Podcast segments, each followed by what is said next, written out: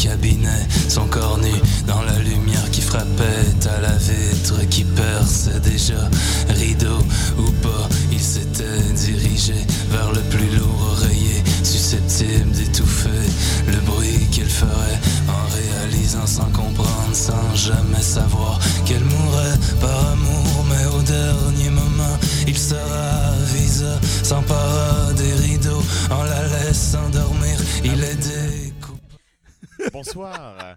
Bonsoir tout le monde. Bienvenue à 100,5. Je me rappelle. L'heure des rois, Oui, je me, épisode rappelle- numéro 2. je me souviens du poste cette fois-ci. L'heure des rois, épisode numéro 2. Nous sommes les Karaoke Kings, champions du monde par équipe de karaoké depuis 1969. L'année la plus sexy. Tu es. Alexander Wolosik. Je Papa suis. Léon. Oh, Papa Léon. Papa Léon. Je suis Alex Martel. Marty McFly. Non. Pas le même, non. J'ai pas un complexe de dip comme le vrai Marty McFly, bien heureusement. Alors, bonsoir et bi- re-bienvenue, comme Alexander a dit, à l'heure des rois. Et on aimerait aussi dire coucou à Louis-Éric Gagnon, qui est là avec nous. Bonjour, j'ai déjà fait de la radio euh, dans une radio euh, publique. Hey, ta gueule. Mais. Mais Louis-Éric a jamais fait une émission comme L'heure des rois avec Jamais. les Karaoke. Jamais fait Jamais. une émission aussi bonne et aussi peu professionnelle que la nôtre. Mais voyons donc, le plus professionnel que vous allez attendre sur la radio en Abitibi-Témiscamingue L- ce soir dans les prochaines quatre heures. Louis-Éric était payé pour faire de la radio, pas nous. Ça nous montre le degré de différence qu'il y a dans le moi, quand j'ai- professionnalisme. hey, hey, moi, quand j'ai pris mes offres, j'ai dit à mes boss que j'étais payé puis ils ne pas matcher mon salaire. Fait que ferme ta gueule. Je n'ai rien à dire. Tout ce que je veux dire est un- sont des insanités. Je suis très drunk en ce moment. Et euh, ça fait en sorte que je pourrais perdre ma job à Radio-Canada, mais je l'ai déjà perdu! Et donc, à part ces bêtises-là, l'heure des rois, c'est quoi, Alexander? Ça va être un heure que moi, les, euh, moi et mon autre karaoke king, Alex Martel, on va parler des albums qui nous aiment, les albums qui nous Les influencent. albums qui nous aiment. qui nous aiment. Hey, Hellbilly Deluxe de Rob Zombie m'adore. C'est vrai. C'est, c'est long. It's, it's, it loves me. Shani, ta blonde, dort sur le divan, puis toi, tu dors avec la copie de Puis l'album. moi, je, dors avec Hellbilly Deluxe de, de Rob Zombie. Mais effectivement, c'est des albums qui nous ont influencés, des albums qui nous parlent, des albums qu'on veut même vous parler. Parce que, public. comme tout le monde, on a plusieurs albums qui sont importants dans notre vie, qui sont venus nous toucher, mais à part la pop niaiseuse des années 80, moi et Alexander avons des goûts musicaux assez différents. Mais pas tout. Oui, puis non, là. mais, euh, mais grandement, oui. Surtout les Beach Boys, en fait, c'est surtout Hey, ça. I cannot fucking do that again. Et un des albums qui a été très important dans ma vie, c'était. J'étais ado à l'époque.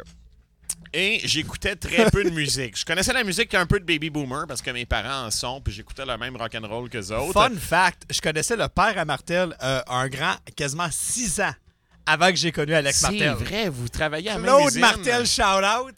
Et de vous- Uniboard Canada 2011 à 2013. Vous jouiez au hockey ensemble. Moi, moi, ton père et ton frère. Ah, puis moi, j'ai joué au hockey avec les deux aussi, mais après toi. Euh, effectivement.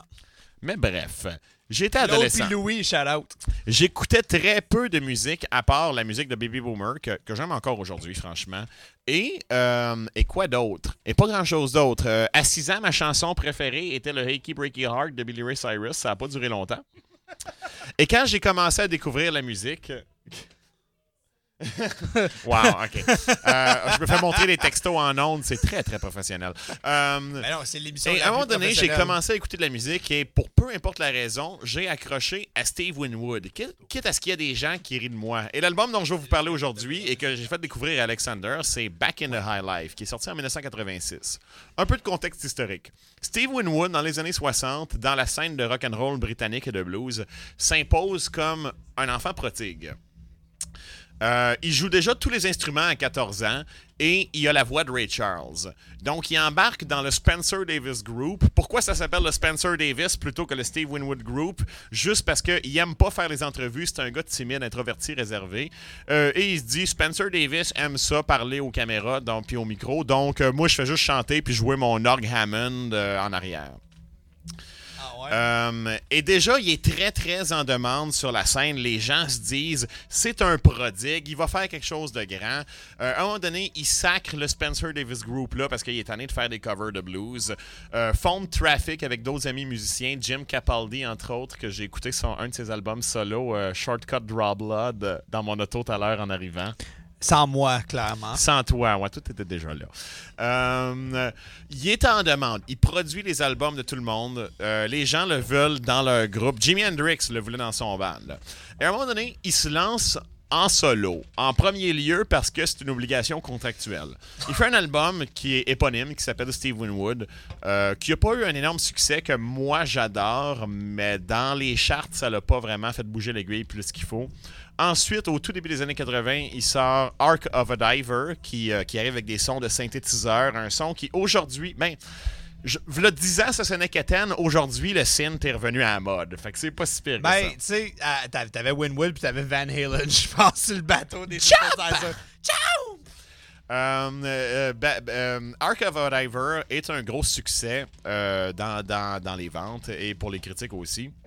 Ensuite, euh, il sort, euh, je crois, deux ans plus tard, euh, Talking Back to the Night avec sa femme à cette époque-là qui faisait des backing vocals. Un album qui, comme Ark of a Diver, il écrit, compose euh, et enregistre seul. Il fait tous les instruments, il fait presque toutes les voix, à part, comme j'ai dit, certains backings euh, que, que sa femme a fait avec lui. Nicole Winwood à l'époque, je sais pas son vrai nom de Il me famille. semble que toi aussi, t'étais sur cet album-là, right? Non, J'aurais aimé ça. Mais comme j'ai dit, c'était un introverti. Il voulait pas personne. C'était c'était un gars timide. Il travaillait vraiment seul. Et pour tout le succès que Ark of a Diver a eu, Talking Back to the Night a pas vraiment marché. Ça l'a découragé un peu du milieu de la musique. Puis il s'est dit peut-être que je devrais complètement abandonner l'enregistrement. Ma carrière en solo est quasiment un échec. Ben non. Peut-être que je devrais juste produire des albums pour les autres. Parce que comme j'ai dit, il était en demande.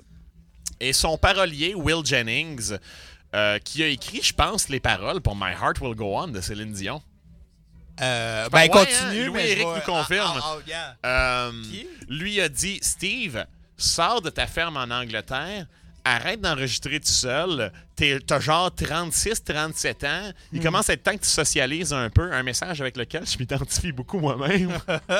Euh, regarde, on va aller à New York, Steve. Est-ce qu'on parle de Will Jennings? Ouais, Will Euh, Jennings. lui, avec James Horner, a écrit My Heart Will Go On. James Horner a écrit la trame sonore de Star Trek 2, La colère de Khan aussi. Fait que, ladies and gentlemen, what the fuck? J'ai le 33 tours de Star Trek 2, La colère de Khan en passant. Bref, Steve, euh, sa relation avec Nicole euh, Winwood a terminé. C'était un divorce assez laid. C'est pas nécessairement qu'ils s'aimaient plus, mais la relation fonctionnait pas beaucoup.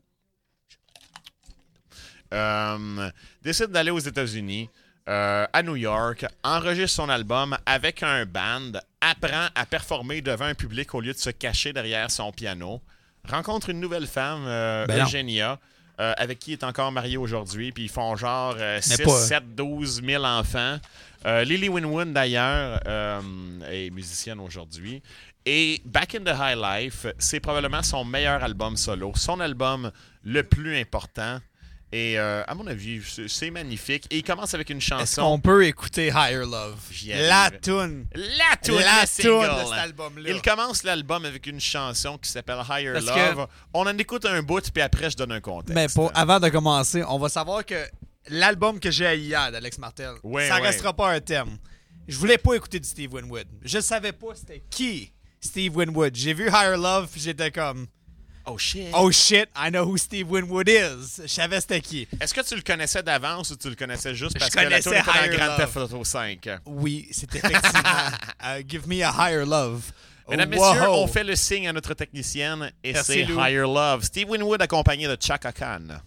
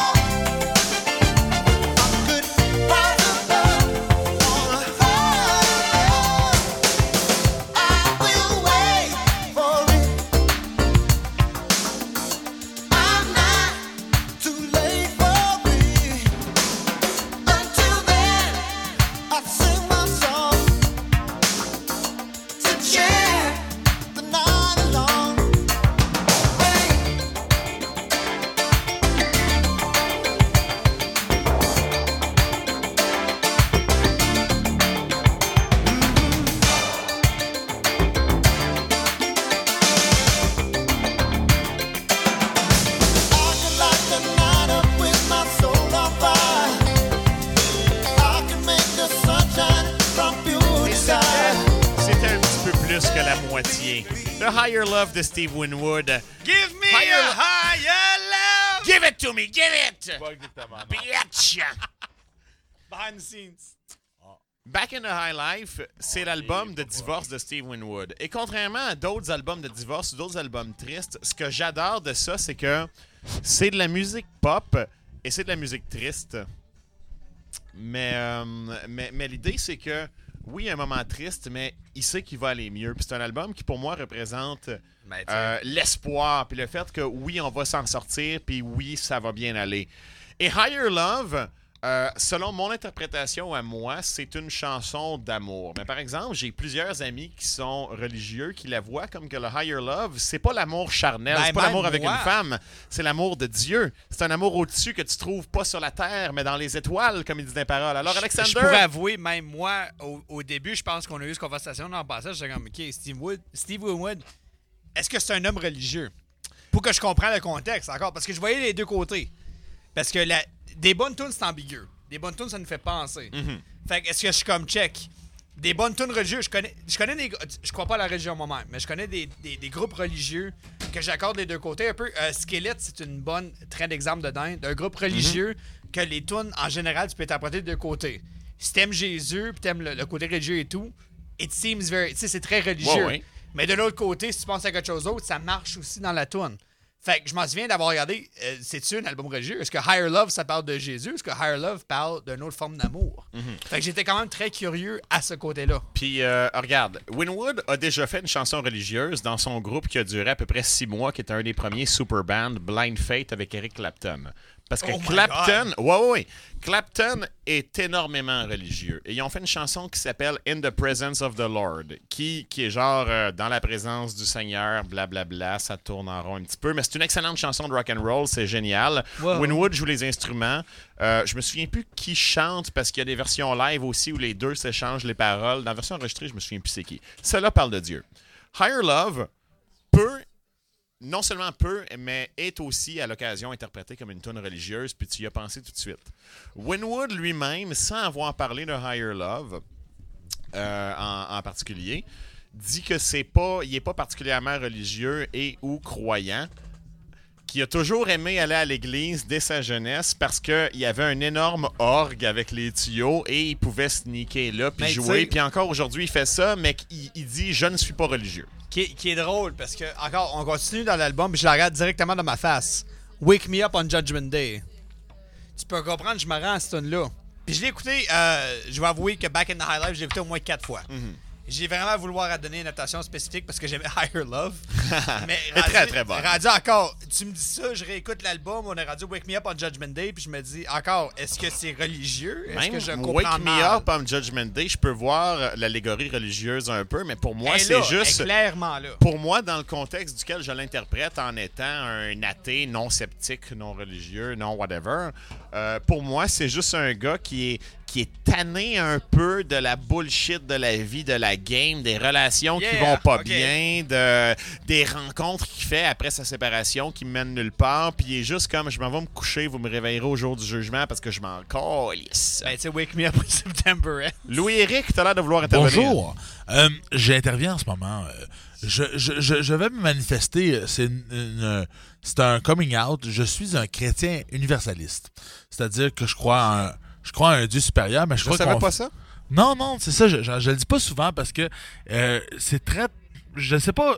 Je, je, vais, je, vais, je, vais, je vais dire un mot. C'est tendance d'être athée. Excusez-moi. euh, Je crois pas que c'est tendance, mais. euh, je- je- vous comprenez un peu mon. C'est vrai qu'on se trouve cool de pas croire Non, en Dieu. On c'est est sick, bro. Mais Hey, je crois- non, non. Fuck Society. OK, guys. Euh, je- non, je respecte les gens qui sont athées parce qu'ils ont une certitude du fait que Dieu n'existe pas. Mais, en- ce que je crois que Higher Love, bon, vous m'écoutez plus, là, c'est bon, c'est parfait. Euh, je crois que Higher Love, c'est de, le but, c'est de trouver une partenaire de vie qui est aussi allumé et aussi fucked up, euh, qui croit à une force supérieure. Moi, quand je dis chrétien c'est I oui, like that, I like that. mon, mon, mon background est chrétien, mais universaliste, c'est on fait partie d'un tout. Toi, les deux Alex, moi, on fait partie des mêmes atomes, on fait partie du même fucking Big Bang. On faut pas nier la science, mais je pense que on peut conjuguer euh, Big Bang, science et universalité de Dieu, qui est une force supérieure. C'est ma croyance, mais on peut pas vraiment débattre de ça. Cela étant dit, euh, je crois qu'il faut trouver une personne qui te permette de t'élever et de trouver quelque chose qui est une force supérieure, athée ou pas. Comme par exemple un amour plus haut, un higher Fuck love. yeah, man. Fuck yeah. Moi, je crois que c'est. euh, L'idée, c'est de s'élever puis d'être plus grand que simplement des humains. On est des homo sapiens sapiens, des, des hommes qui savent, qui savent, qui savent. Je fais une introduction sur votre euh, topo de ironic de tantôt.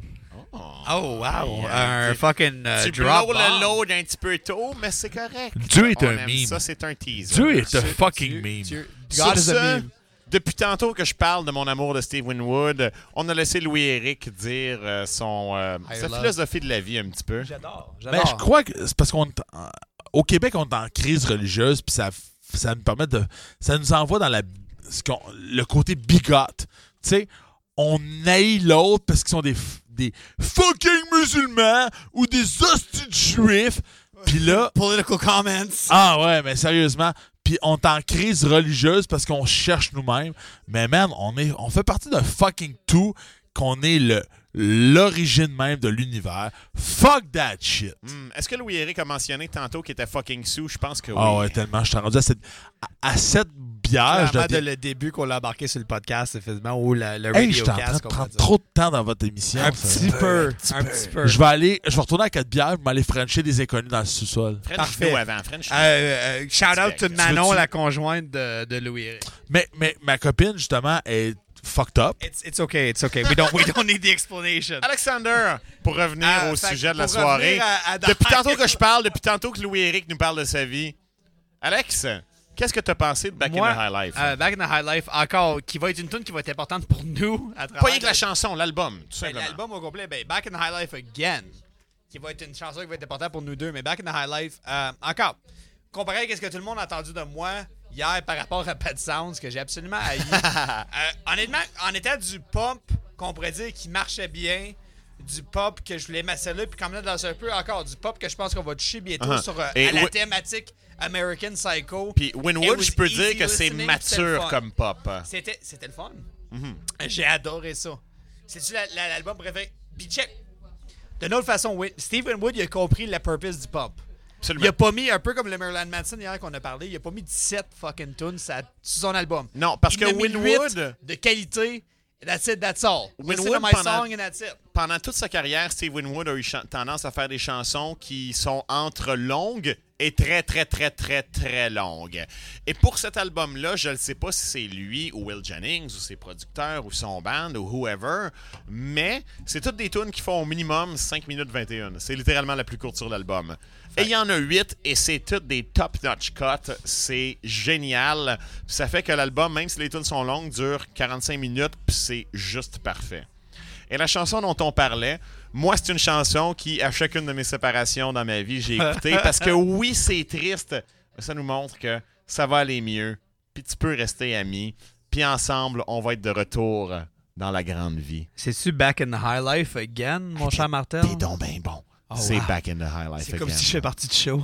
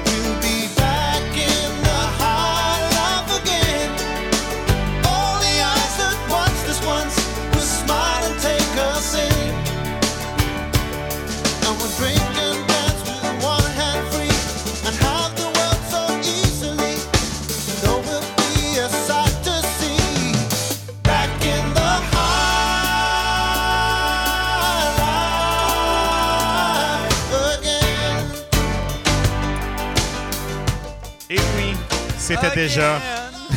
Live! Chaka Khan n'a même pas embarqué encore, mais c'était tout de même la moitié de Back in the High Life. Les chansons sont longues, on coupe vite un peu. Euh, excellente, excellente chanson. Euh, J'ai découvert Steve Winwood dans ma première année de cégep, je crois, et immédiatement, j'ai des gens qui se sont moqués de moi parce que j'aimais ça, parce que c'était quétaine. Non. Le Ben, premier qui s'est moqué de moi pour ça, je vais y faire un call-out drette là. Qui écoute l'émission? Ou non, ça me dérange pas. Je t'ai rencontré dans ma première année de cégep. Dominique Langdo-Magui. La première fois que je t'ai vu dans ma vie, la première fois que je t'ai vu dans ma vie, t'es arrivé au premier jour de classe puis t'avais un œil au beurre noir et je suis convaincu que tu l'as mérité. Tu m'as fait chier tout mon cégep puis t'aimais pas Steve Winwood. Mange de la schnaut. Alexander. On est sa radio pour pas toi, euh, Dominique quelque chose Ouais, toi t'es genre en, en Amérique latine à être un graphiste big shot. Puis nous autres, on est des fucking kings. On fait de la radio sans être payé. Bitch!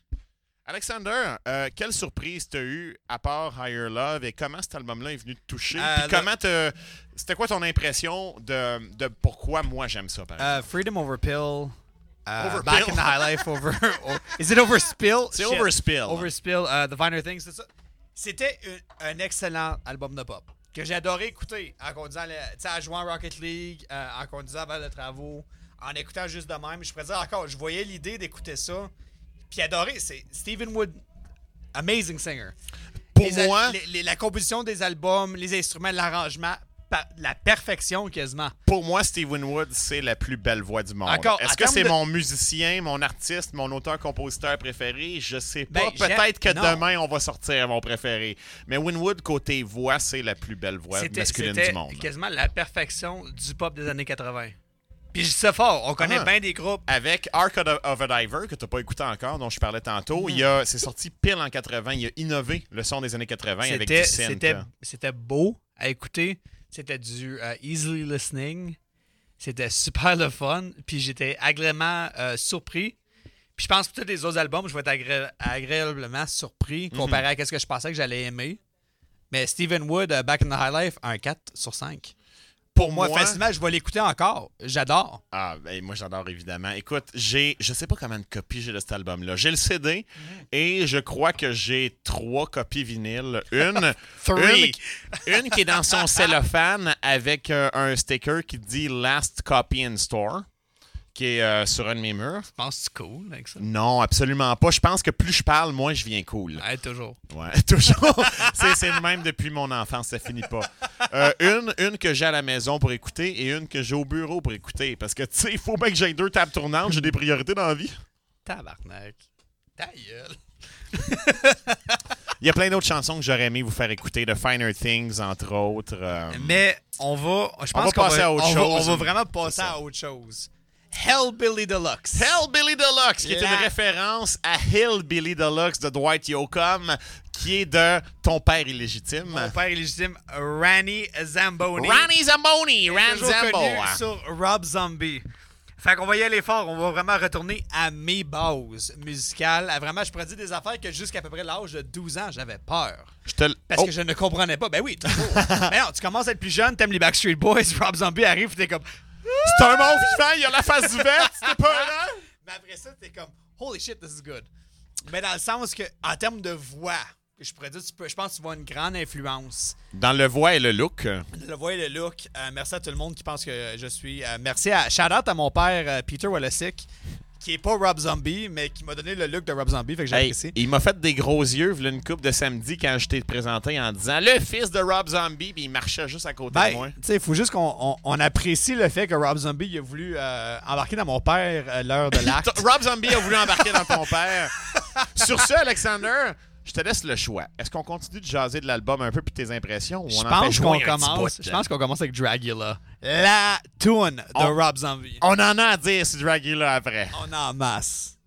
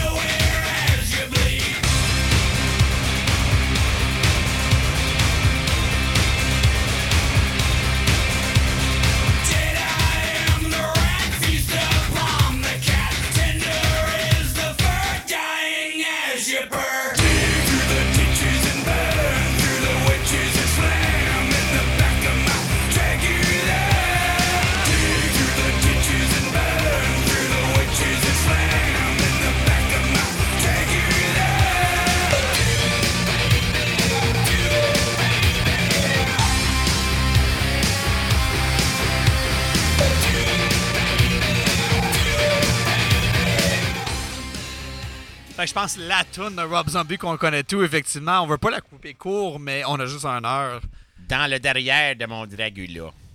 Ben, toujours euh, le plus grand plaisir. Fait que, euh, effectivement, je peux savoir que t'as jamais su c'était quoi l'origine de la tune. Non. Puis ça va nous amener dans une grande conversation après ça. Let's mais- go, let's go, je commence. Mon impression de Rob Zombie, avant que tu me fasses écouter euh, l'album, c'était comme Marilyn Manson hier, il était dans ma vision périphérique un peu. Je connaissais une de ses tunes qui était Never Gonna Stop parce que c'était la chanson de Edge, encore à cause de la lutte, et vous allez voir Toujours. que je suis vraiment quelqu'un de très peu profond et plate et prévisible. Mais bref. Mais Donc, tout ce que j'ai entendu de Rob Zombie avant, j'aimais ça, mais j'étais sur une impression que c'était un gars vraiment comme qui se prenait au sérieux, tu sais, puis c'était, c'était edgy, puis on parle du yo, puis on se crée. Et après avoir écouté Hellbilly Deluxe, l'impression que j'ai de Ron Zombie, c'est qu'au secondaire, ce gars-là était le nerd bizarre avec les cheveux longs qui faisait moquer de lui. Qui mangeait des volets, puis à cette heure, il est comme Haha, j'ai fait ce que je voulais avec ce que j'aimais, puis je vais marier une belle grande blonde, puis je suis rendu riche. Puis c'est un nerd, puis c'est un maniaque de films d'horreur, puis son album, du moins Hellbilly Deluxe, peut-être tous les autres, c'est rien que ça. Rob Zombie, un gros fucking nerd. Mais pareil, encore, je, je peux avoir une appréciation. Si on veut vraiment faire une composition avec ce qui est arrivé hier avec Marilyn Manson, on parle d'un homme lui-même qui va dans ses propres shows. Que j'ai été voir il y a deux semaines, en même temps que The Evils of Twin, euh, The Twins of Evil, excuse-moi, de show avec Marilyn Manson, que la première affaire qu'il nous a vraiment dit comme crowd, c'est I don't give a shit about a rock show. Parce que dans le fond, c'est- la beauté de Rob Zombie lui-même qui avoue que c'est pas un rockstar. Rob Zombie fait ce que Rob Zombie fait il, il arrêtera pas côté musical, côté des films, côté de qu'est-ce qu'il veut faire, à faire qu'est-ce que lui veut faire. On peut comprendre ce Comparé à Marilyn. Manson, comme on dit, qui était une, euh, une victime de sa propre succès. Que moment que c'est arrivé à Rob Zombie avec White Zombie, son groupe original, puis il était le victime de Mm. ça, puis lui voulait aller à la dehors de ça pour faire sa propre musique, puis tout le monde l'haïssait pour ça. Il est comme, c'est beau. Chillez dans votre propre tour bus, moi je vais prendre le mien, mais je m'en calisse, because I'm the fucking show. Mm. Puis pas vous autres. Puis c'est une, appréciation- euh, une appréciation que je voudrais qu'on. que j'aime comme artiste, que j'adore de Rob Zombie. Ça prend, Ah. des, ça prend des guts. Et il y a quelques chansons que je connaissais sur l'album avant qui, qui m'ont surprise, comme Ah, j'ai déjà entendu ça, tu sais. on, va faire- on va good. faire le bruit à Tim Allen. là. Euh, Dracula, entre autres, qu'on vient d'entendre. Mais tout le long, j'étais comme ça sonne très bien, c'est le fun, tout le monde brasse la tête. Si vous avez les cheveux longs, vous faites du trashing. Mais j'étais comme. C'est, c'est quoi Dracula? Pourquoi pas Dracula? Puis ça veut dire quoi in the back of my Dracula? Tu sais, comme si c'était un char. Puis après ça, tu l'as mis ça sur Google. Ben oui, jeté sur Wikipédia. c'est un char. Dracula, c'est la voiture dans The Monsters, qui était une famille de monstres avec un vampire, un loup-garou et ainsi de suite. fucking nerd. Avant la famille Adams. Ben oui. Donc, si moi, je sais c'est quoi les, les Monsters, et que Rob Zombie sait c'est quoi les Monsters, puis que moi, je suis un gros Chris de nerd, Rob Zombie, c'est un gros tabarouette de nerd. the biggest nerd. Mais c'est quand même très très bon. Puis je me demande si les gens qui l'écoutent, le public général, savent que c'est un gros nerd aussi. Ils pensent que c'est un hardcore comme moi. Rendu à ce point-là de sa carrière, les hardcore un peu comme moi vont le savoir. Euh, c'est sûr qu'on va tous connaître les, les- les plus grandes tunes, les plus grands hits. Un, une autre que je pense qu'on va tomber dedans. Euh, dans à peu près une couple de secondes, je pense qu'il va être important à vraiment boiter au point que quand tu écoutes vraiment la musique, elle veut rien dire. Non, puis c'est ça. Fuck puis- all, ça veut rien dire. Puis- c'est comme- un gros nerd qui adore ça, faire de la que- musique de rock. Comme j'ai dit au début, ma préconception, c'était c'est de la musique profonde, quitte à ce que ça soit fake profond. Mais non, le gars fait de la musique niaiseuse intelligemment. Effectivement. Fait que dans une couple de secondes, on va entendre Living Dead Girl.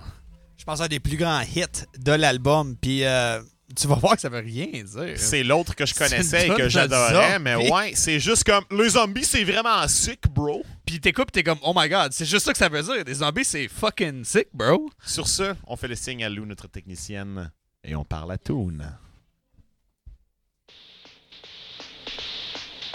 Who is this irresistible creature who has an insatiable love for the dead?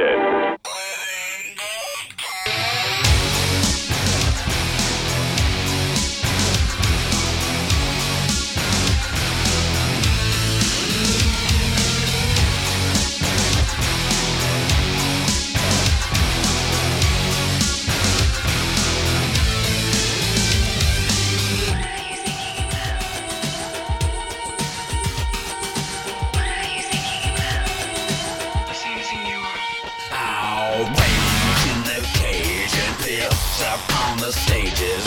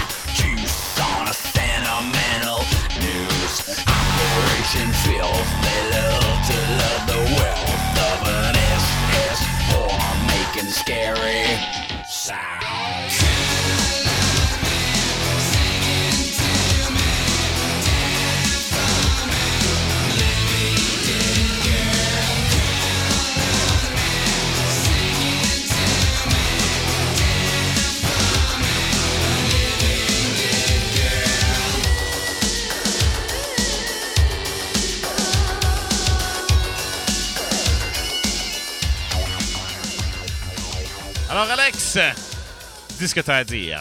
Ben, encore, l'album The Rob Zombie. Vraiment, on pourrait dire le- la sortie de l'artiste qui était Rob Zombie après son, son mauvais passé à partir de White, de White Zombie. Est-ce que c'était bon, White Zombie? Je connais pas du tout. White Zombie, c'était fucking excellent. Euh, White Zombie, c'était révolutionnaire, mais tu pourrais voir que c'était vraiment un groupe d'une personne qui voulait aller loin, puis, puis trois autres personnes qui voulaient rien savoir. Puis à la limite, regarde, on, on a un lien avec Back in the High Life que je parlais tantôt. Le Spencer Davis Group, Steve Winwood était un gars qui, euh, qui allait exploser de son énergie créative. Puis le Spencer Davis Group, c'était genre, ouais, on va faire des covers de blues américains, puis ça va être vraiment Ben, chill. Puis Winwood était comme, je veux faire de la vraie ça. musique, puis je veux fumer du pot comme personne n'a jamais fumé du pot. Ben, c'est exactement ça quand tu tombes du Rob Zombie, effectivement, qu'on pourrait dire qu'il a complètement oublié la. Puis il a vraiment pris le temps de vraiment se surrounder avec d'autres groupes. Euh, je pourrais dire, excuse-moi, d'autres artistes de d'autres groupes faire sûr qu'il y avait le meilleur groupe possible pour performance. Puis c'est ça qui est important pour lui. Ses films, sa musique, son groupe, puis ses fans. Puis je dire encore, check, j'aurais pu te faire écouter d'autres affaires plus groovy, encore, tu sais, Never Gonna Stop. C'était, ben, celle-là, je la connaissais Everybody's déjà. Fucking mais- UFO, ben les autres albums qui venaient après qui étaient vraiment funky puis vraiment plus groove metal.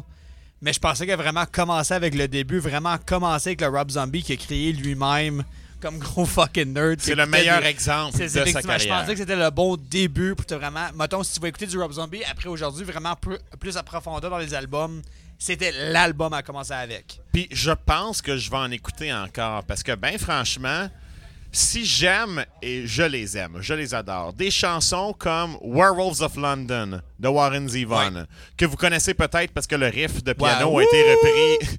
le riff de piano a été repris par Kid Rock pour euh, son euh, All Summer Long, c'est ça? Ah, je pense oui, effectivement. Avec euh, le riff de Leonard Skinner de. Oui, il y a vraiment Non, non, non. Ouais. C'est- le riff de deux. Werewolves of London avec les paroles. Oui, c'est ça, c'est un mix des deux, ouais. ouais, c'est ça. Absolument. Et c'est une tune qui est comme c'est un loup-garou qui aime ça boire puis ben se peigner. Ouais. C'est très niaiseux, mais c'est fait intelligemment. C'est un, c'est un foreshadow pour notre euh, segment demain soir. Le Monster Mash de Bobby, parenthèse, Boris Piquette. Je dis parenthèse, je devrais dire. euh, en tout cas, non, parenthèse, ça fait. Tes dernières, tes dernières idées. Le, Monst- le Monster Mash, c'est niaiseux, mais c'est le fun. Ça rime, ça parle de Dracula, du loup-garou, de, des zombies, tout ça. J'adore cette chanson-là. Fait que là, est-ce que parce que Rob Zombie est un petit peu plus trash, puis un peu plus métal, je peux dire non, j'aime pas ça, c'est pas assez profond? Non, c'est comme un album au complet de Monster Mash puis de Werewolves. J'ai vraiment aimé ça, même si ça veut rien dire. Une note sur 5, mon cher. Qu'est-ce qu'on a passé de Hellbilly Deluxe? De Rob Écoute, Zombie? malgré ce que je viens de dire, des fois j'aime ça, ne serait-ce que pour le temps d'une chanson, qu'un artiste fasse comme voici mes émotions. Je me mets à nu devant vous. Je parle de ma douleur parce qu'on aime ça, on la mange, la douleur des artistes. On est vraiment des très mauvaises Oh. personnes. Comparé à nos conversations hier, effectivement, des Beach Boys puis de Marilyn Manson. Oh, on les a achetés pareil, on tripe ces albums. ben oui, puis on n'arrêtera jamais, effectivement. Et vu qu'il n'y a pas de douleur et de souffrance sur cet album-là, je vais dire un 4 sur 5 pour moi. Parfait. Et 4, Ouais. c'est tout de même excellent. Moi, je te dirais, à partir de 2.5, j'aime ça. En bas de 2.5, Non, mais t'es en bas de la moitié de la note, c'est moins bon. effectivement, faut, faut qu'on fasse ça, faut qu'on arrête d'être euh, des, des reviewers de On genre... peut pas juste dire 5 partout, de parfait, musique 100%. plus, c'est ça, de musique plus qu'on a ah, j'ai vraiment pas aimé l'album, puis telle affaire a pas marché, mais 4, 4 sur 5 parce qu'ils m'ont payé pour bien parler de l'album. Tu sais, non, mais encore, on va, on va se le dire, effectivement, des 4.5 sur les deux, effectivement. Euh, tu sais pas encore la marche comparé à mes albums à date si on compare les notes, mais c'est pas ça qui est important. effectivement, tu m'as attaqué avec les Beach Boys. Mais Si j'avais voulu t'attaquer, j'aurais mis quelque chose de pas bon ou de juste surf rock avec les c'est Beach très, Boys. très vrai. Moi, c'était avec, avec Pet Sounds, je t'ai tendu la main et j'ai fait voici leur meilleur album. Et toi, tu m'as frappé la main. et tu I hated it. Ouais. Mais on va continuer maintenant là, le segment récurrent de notre Harley Kings. On, On parle vraiment d'une toune. sont tous récurrents. On a vraiment. on arrête jamais. Arrête donc de m'attaquer de même. OK. Mais une toune qui est cave, mais que tu veux défendre puis que je veux possiblement attaquer. Mais possiblement même pas. Je pourrais dire, j'attaque ça en disant que c'est une toune qui est cave. Moi, je l'attaque et je la défends en même temps.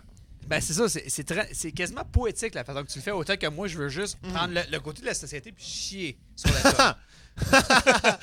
Euh, L'idée, c'est que, comme on a dit hier, il y a plusieurs chansons qui sont très, très populaires, mais que les masses qui écoutent les paroles vont dire Ouais, c'est populaire, mais c'est niaiseux. Ça veut rien dire. Ça se contredit.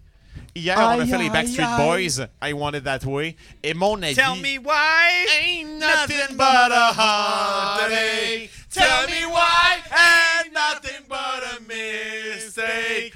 Tell me why I never wanna hear you say I want it that way. Mais oui, Merci tout le monde, merci. Mais i- ironic. depuis hier qu'on fait ça.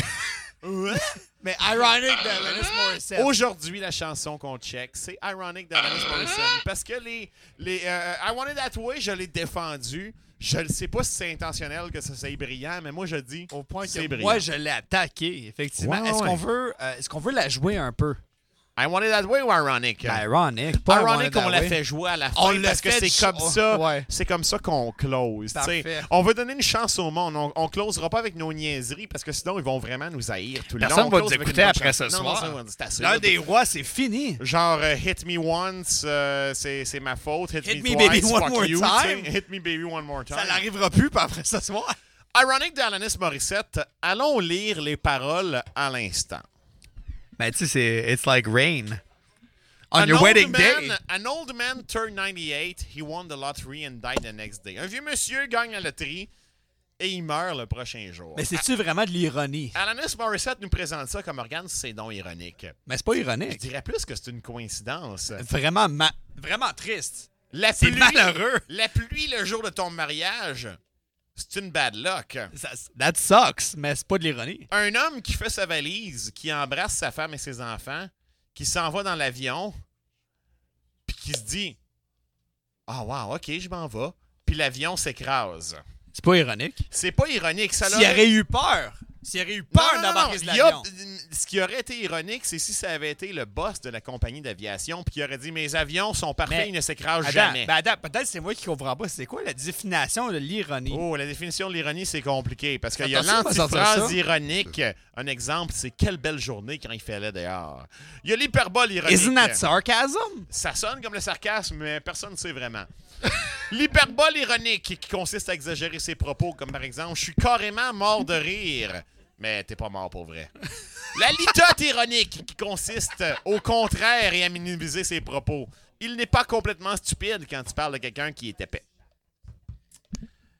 Bref. Is that what it says on Wikipedia? Oh oui, c'est ce que ça dit C'est mot par mot, c'est ça qu'il dit Mot pour mot, c'est ce que ça dit.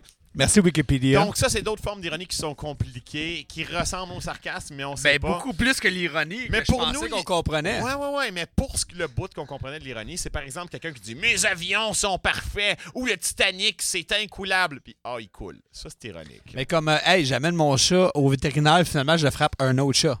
Exactement, comme je veux sauver un chat, puis j'en écrase un autre, ou non, je fonce dans un Ironic. char, puis mon chat passe par le windshield, puis il meurt. Ça, c'est ironique. Ironic. C'est comme le contraire de ce que tu voulais faire. À part de juste euh, des inconvénients. Exactement. Puis ce qu'Alanis Morissette dit, puis on aime beaucoup Alanis. On aime la chanson. On adore Alanis. On la trouve. Une des meilleures artistes canadiennes, On encore. trouve que ses chansons sont bonnes, y compris Ironic, mais les, les situations qu'elle décrit, pour notre compréhension peut-être limitée, peut-être incomplète de l'ironie, c'est pas de l'ironie, c'est des coïncidences puis des bad luck.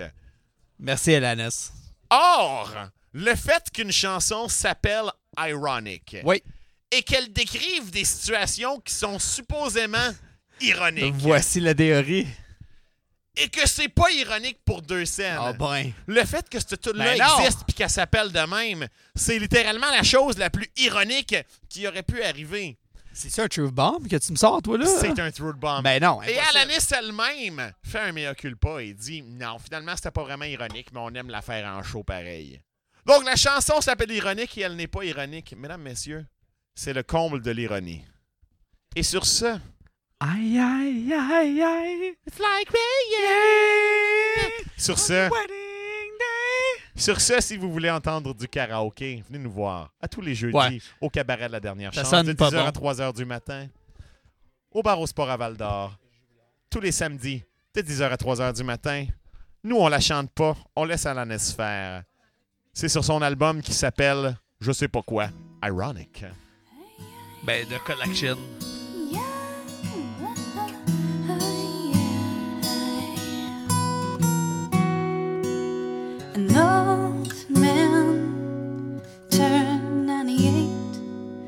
He won the lottery and died the next day.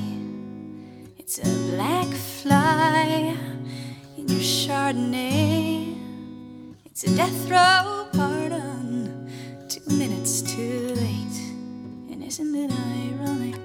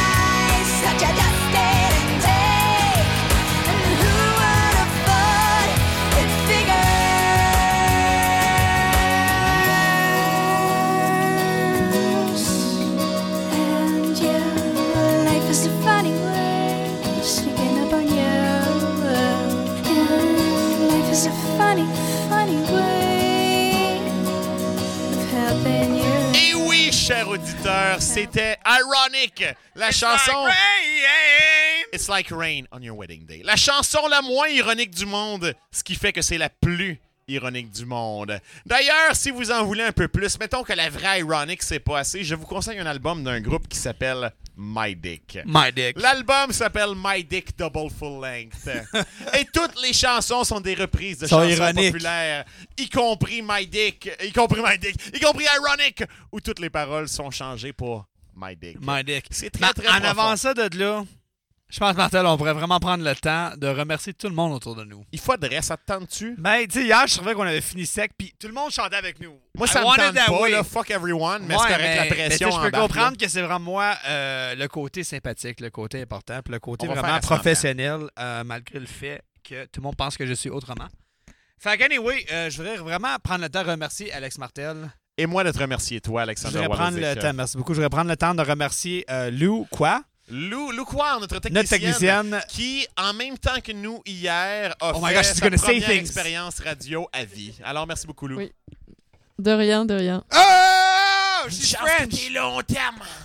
Puis euh, je voudrais remercier Louis, euh, Louis-Éric Gagné, euh, Gagnon, clairement, d'être ici gagné. Ah, Est-ce que je- j'ai le temps de raconter la fois que j'ai fourré le fuck, flic avec une marionnette? shut the fuck T'as- up. T'as pas le temps, mais tu nous l'as compté tantôt, fait que Ouais, c'est merveilleux, Arrête, ça finit arrête. avec que j'ai vu dans la marionnette. Fait que, euh, merci Louis-Éric Gagnon. Merci. Euh, sais, merci à Charlène, Charlène Gay, je pense, qui, effectivement, Oui. qui est la représentante euh, pour nous euh, du CFME. Merci à tout le monde qui était avant nous aujourd'hui dans la radio. Les deux Mathieu presque Les parfaits. deux Mathieu presque parfaits qui m'ont donné beaucoup de Cronenberg, euh, 1073-64. Moi, je serais down de dire que les Mathieu là, sont parfaits. Merci à François Mon- pas assez beaux. Merci beaucoup à François Monger qui conduit un Nissan Leaf, un char électrique super important dans la génération, incluant un que je vends chez nous. Ça va sûrement être mon prochain char, puis il y a des chances que je te l'achète à toi. T'es mieux de me faire un deal. Euh, C'est en ligne pour toujours maintenant. I'm holding you up Hey, vous it. avez tout entendu ça, la petite Mariscaman, que je vais vendre des euh, Nissan Leaf à tout le monde qui veut venir en chercher, euh, jusqu'au point que je n'ai plus. 20 piastres chaque. Ah, non. Ah, je voudrais aussi remercier tout le monde qui veut nous écouter, tout le monde qui nous a dit euh, bravo hier, tout le monde qui nous a remercié d'être sur la ligne. Euh, je remercie Rouen Aranda et le FME de nous recueillir. On Puis, est euh, I don't think that's how that word is supposed to be said, mais merci beaucoup correct, tout le c'est monde. correct. Il est anglophone, pardonnez-le. J'essaie. plaît. Hey, toute mon éducation dans l'anglais. Écoute, une moi puis lui, on parle en anglais tout le temps parce qu'il est pas assez bon. Je veux remercier euh, Shani Landry-Vezo et Jasmine Perez. Je veux remercier mes parents et tes parents. Puis je veux remercier tout le monde ici dans la chambre avec nous ce soir que I don't know your fucking names, mais vous êtes tous chill. Puis merci au SFM. Merci de nous avoir écoutés. Merci de nous laisser faire notre petite goutte d'eau de rien dans l'océan de culture qu'il y a à Rouen en Abitibi- en Abitibi-Témiscamingue. Nous sommes les Karaoke Kings. Les champions jamais battus Jamais. de Se sauver dans la nuit ou finir étranglé pour ne pas réveiller la belle femme d'à côté.